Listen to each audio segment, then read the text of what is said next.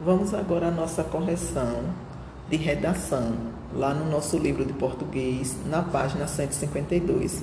Só lembrando, geografia não irá à correção, porque as respostas são pessoais, ok?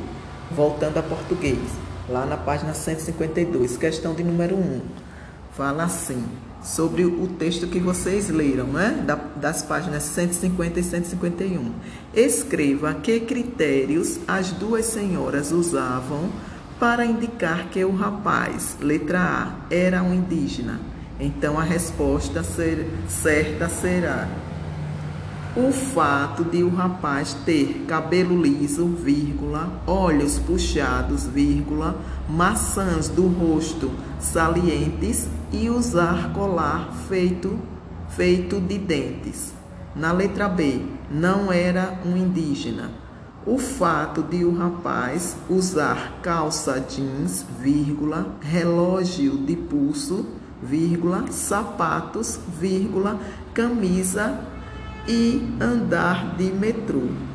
A questão de número 2 fala assim: responda. Daniel Munduruku deixou de ser indígena quando foi morar em São Paulo? Justifique.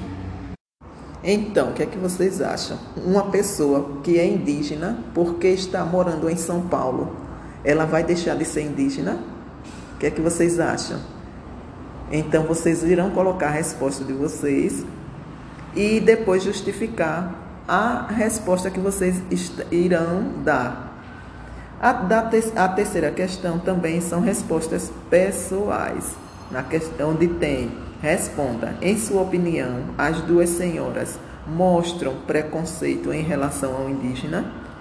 Então, vocês irão dizer se essa discussão que gerou, que foi gerada entre elas por causa do rapaz, é uma discussão preconceituosa, ou seja, elas estão fazendo algum tipo de preconceito, de, de distinção do índio, de reprovação. O que é que vocês acham?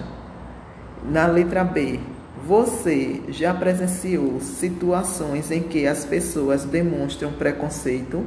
Conte como foi. Se você já presenciou, você vai relatar nessas linhas aí como foi a experiência. E na letra C, o que você pensa a respeito de atitudes preconceituosas?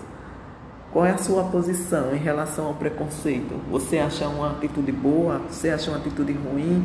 Coloque aí com suas palavras, ok? Essa foi a nossa correção de português. Aliás, de redação. Nossa correção de redação, ok?